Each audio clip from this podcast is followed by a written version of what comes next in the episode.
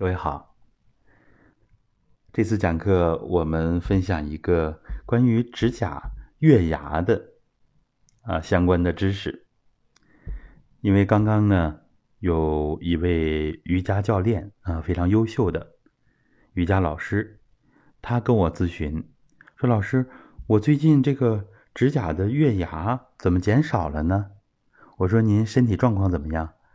他说：“我身体状况很好啊，跟您学了揉腹，学了蹲墙，我自己提升很大，而且把它应用到瑜伽教学里边，对他的会员提升很有帮助。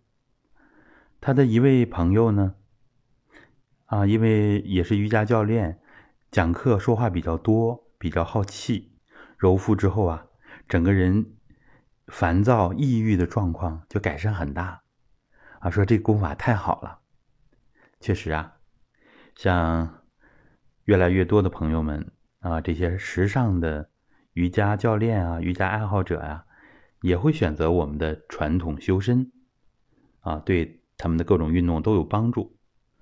那么，这位瑜伽老师提到的月牙减少，我跟他说：“我说您最近练功坚持的怎么样？”他说：“我坚持的挺好啊，老师。”早晚揉腹蹲墙要蹲五十个，整个身体状况呢感觉在提升啊，心情也舒畅，精力也足。然后我跟他讲，我说这就说明呢，这个指甲的月牙，它确实是能够反映我们人体气血的状况，但是呢，它也会有变化，因为我们人体呢是多层面的，气血运行呢也不会一成不变。尤其是我们练功夫的人，气血不断的往更深的层次去通透，把以前不通的地方都要给它疏通，所以的这个月牙呢，也可能会遇到变化。月牙呢，它体现了我们啊中医这种，尤其是传统文化这种整体观，通过局部反映整体。这个是非常科学的，因为呢，像我们知道，齿为骨之余啊，所以牙齿的状况反映了肾气。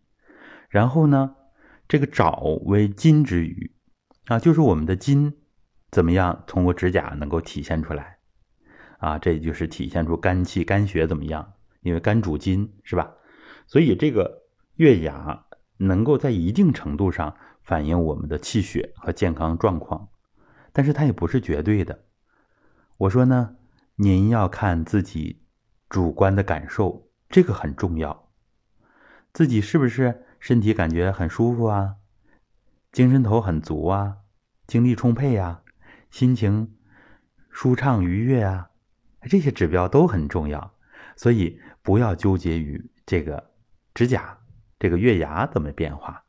他又想用食疗，我跟他说，食疗作用很好，但是不能。过度的去食疗不能偏颇，饮食要均衡啊，饮食要均衡，不能把食疗神化了。我们就靠吃一点东西就想让让身体几十年的亏空都解决掉，那是不大容易的。